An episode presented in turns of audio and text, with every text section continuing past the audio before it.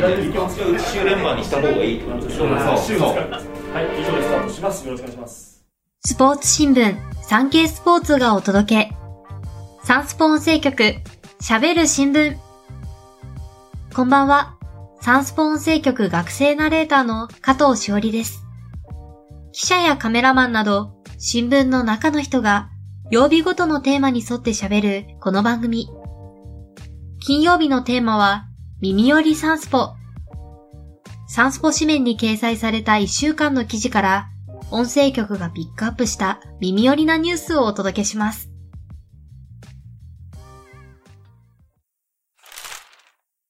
侍ジャパン14年ぶり世界一奪還。大谷翔平は二刀流で世界一と MVP。ワールドベースボールクラシック WBC の決勝戦がアメリカ・フロリダ州マイアミのローンデポパークで現地時間21日に行われ、日本は前回王者のアメリカに3対2で勝ち、2009年大会以来、3大会14年ぶり、3度目の優勝を果たしました。ロサンゼルスエンゼルスの大谷翔平選手は、この日、3番指名打者で先発出場し、7回にショート内野安打を放つなど、3打数1安打、1四球と活躍しました。また、3対2で迎えた9回には、指名打者を解除してリリーフで登板し、直球では160キロ台を連発。最後は、エンゼルスの同僚、マイク・トラウト選手を空振り三振に切って、1回無失点で胴上げ投手となり、大会 MVP に輝きました。大谷選手の今大会の成績は、3試合に登板し、2勝0敗1セーブ、防御率1.86。打っては打率4割3分5厘、8打点の活躍でした。現在28歳の大谷選手は、花巻東高校時代の目標達成シートに、27歳で WBC 日本代表 MVP と記していました。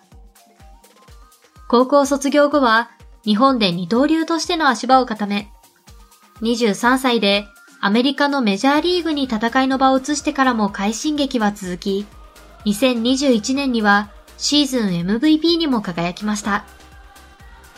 前回の WBC は負傷で無念の欠場をしています。今回の決勝の試合前には、エンジンで初めて声出しを務め、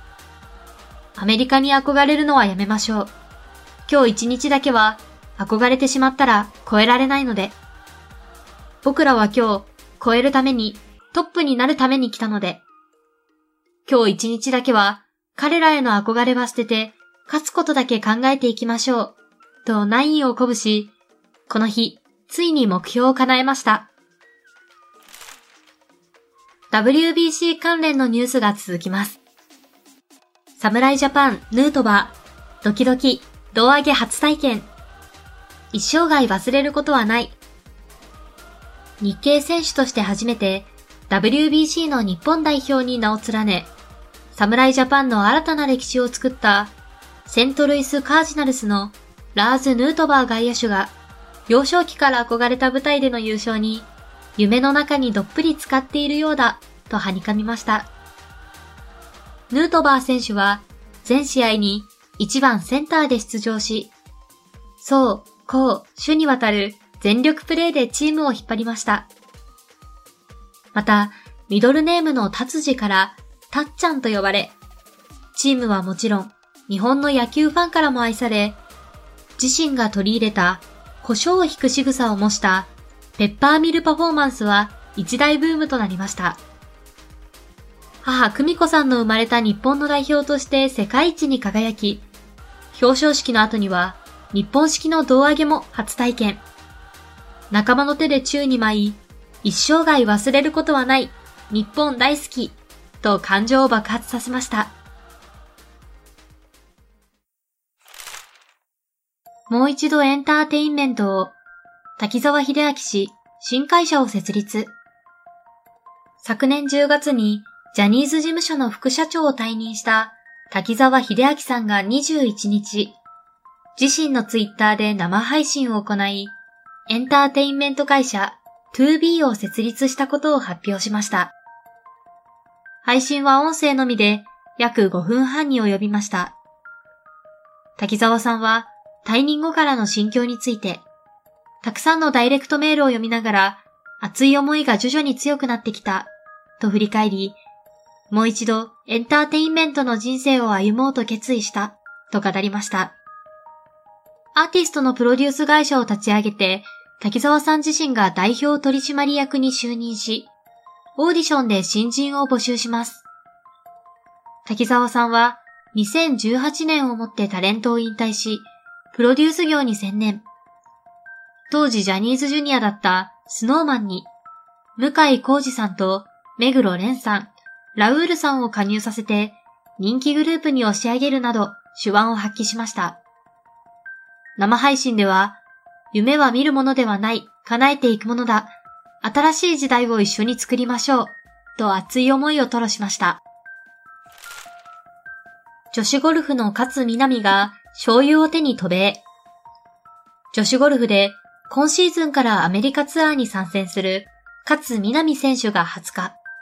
羽田空港からアメリカに向けて出発しました。19日まで地元の鹿児島で開催された国内ツアーに出場した勝選手は、午後7時頃に東京都内の自宅に帰宅。その後に大慌てで旅支度をしたそうで、忘れ物がないか心配です、と苦笑いしました。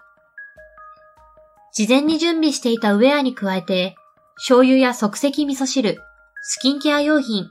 愛用の美顔器などをスーツケースに詰めたそうです。勝選手は、心配もある、でもすごく楽しみ、と、アメリカツアーへ参戦する心境を語りました。初戦は、アリゾナ州で23日に開幕するドライブオン選手権となります。韓国のベテランアイドルグループ、スーパージュニアがドーム公演。韓国の男性グループ、スーパージュニアが19日、埼玉県所沢市のベルーナドームで世界ツアーの日本公演を開催しました。スジュの愛称で知られる同グループにとって、ドーム公演は2018年12月の東京ドーム以来4年3ヶ月ぶりです。ベルーナドームはプロ野球埼玉西武ライオンズの本拠地とあって、グループのリーダーイトゥクさんは WBC よりもっと楽しいスーパーショーですと叫ぶと約3万人のファンが大熱狂しました。イトゥクさんは自身の SNS でファンに向けて事前に日本代表の大谷翔平選手と自分のどちらが好きかというアンケートを取ったそうで、結果は8割が大谷選手と回答したと明かし、メンバーは大笑いしました。公演では日本オリジナル曲バンビーナなど22曲を華麗なダンスを交えて熱唱しました。世界ツアーは今回の日本公演まで14都市23公演を開催し、約23万人を動員。4月に韓国ソウルでファイナルを迎えます。フィギュアスケート、陸流ペアが日本勢のペアで初の世界一。年間グランドスラムは日本勢で初。埼玉スーパーアリーナで開催中の世界フィギュアスケート選手権が23日に2日目を迎え、この日はペアのフリーが行われました。前日のショートプログラムで1位の三浦陸選手と木原隆一選手の陸流ペアが、フリーでは2位の141.44点をマークし、今シーズン世界最高となる合計222.16点で、ペアで日本勢初の世界一に輝きました。また、今シーズンは、グランプリファイナル、四大陸選手権、世界選手権を制覇。同一シーズンに国際スケート連盟 ISU 主催の主要国際大会をすべて制する日本勢初の年間グランドスラムも達成しました。会場内で行われた優勝インタビューで三浦選手は2月の四大陸選手権が終わってから悔いのないように練習してきた。フリーはミスがあり、気持ちの弱さが出て悔しい部分があるけど、とても嬉しいです、と話しました。そして木原選手も、母国開催の世界選手権で優勝できて嬉しい。皆さんの声援が後半、足が止まりそうなところで、もう一押ししてくれた。本当にありがとうございました。と喜びました。LDH がタイのエンタメ企業とタッグ。大手芸能事務所 LDH がタイの総合エンターテインメント企業フォノログとパートナーシップを締結し、20日、バンコク市内で EXILE のヒロさんが会見しました。LDH は昨年5月にもタイの音楽レーベルとパートナーシップを締結しています。アジアのエンターテインメントを世界に発信することが目的で、お互いが開催するライブに相互に出演します。タイで半年間の武者修行を行ったバリスティックボーイズとサイキックフィーバーが6月に開催する東京公演に楽曲でコラボした人気 T-POP グループトリニティと DVI がそれぞれ出演するほか、10月にバンコクで開催される音楽フェスティバルには2組が登場。来年には東京、大阪、バンコクで新しいフェスを開催します。ヒロさんは力を合わせて歴史に残るような時代を創造していきたいと意気込んでいます。菊池亜美が WBC に感激。大谷翔平とのツーショット写真は家宝に、いじられたのは私くらい。タレントの菊池亜美さんが23日、東京都内で行われたイベント、太陽のスペイン産オリーブオイル、美味しい秘密発見の PR 発表会に出演しました。前日22日午前の WBC で、日本代表が世界一になった瞬間をテレビで見ていたといい、リモートの打ち合わせがあったんですが、5分前に日本が優勝して、優勝の瞬間をちゃんと見れたのでよかった。感動しました。MVP に輝いた大谷翔平選手と撮ってもらった写真が家宝です。とはにかみました。北海道出身の菊池さんは、大谷翔平選手が北海道日本ハムファイターズに所属していた2017年11月に札幌ドームで開催されたファン感謝祭に出演した際、一緒に写真を撮ってもらったといいます。大谷選手はもうメジャー行きが決まっていた時で、周りにメジャーに行くと会えない存在になるからと言われたので、あの、写真撮ってもらえますか？って言ったら、ちょっと無理ですって言われて、あの大谷選手にいじられたのって私くらいです。大谷選手がいじるって思ってなかったから変な対応しちゃって、とびっくり顔。それでも大谷選手の印象については、すごく優しい方で、撮ってもらった写真は実家では額縁に入れて飾りたいと言っています。と喜んでいました。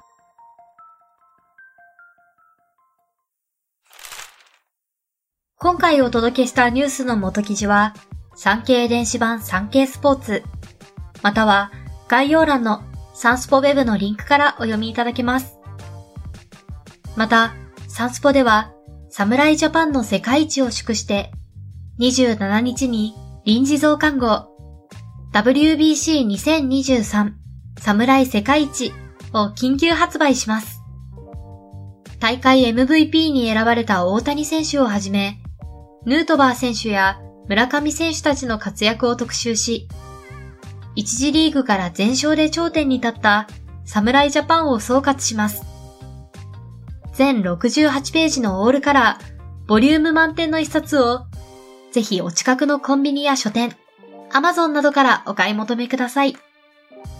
定価は税込み1000円です。さて、番組では皆様からのご意見、ご感想をお待ちしています。SNS に投稿する際は、番組名、ハッシュタグ喋る新聞。喋るはひらがな、新聞は漢字。金曜日のテーマ名、ハッシュタグ、すべてカタカナで、耳よりサンスポをつけてください。SNS 以外からは、概要欄の専用フォームからも送信可能です。毎週月、水、金曜日の週3回、午後5時頃より配信中。次回の配信は週明け月曜日。なるほどサンスポのテーマに沿って、サンスポ記者の取材裏話など、聞けばなるほどのインサイドストーリーをお届けします。それでは、また次回お会いしましょう。今回は、サンスポ音声局学生ナレーターの加藤しおりがお届けしました。皆様、良い週末を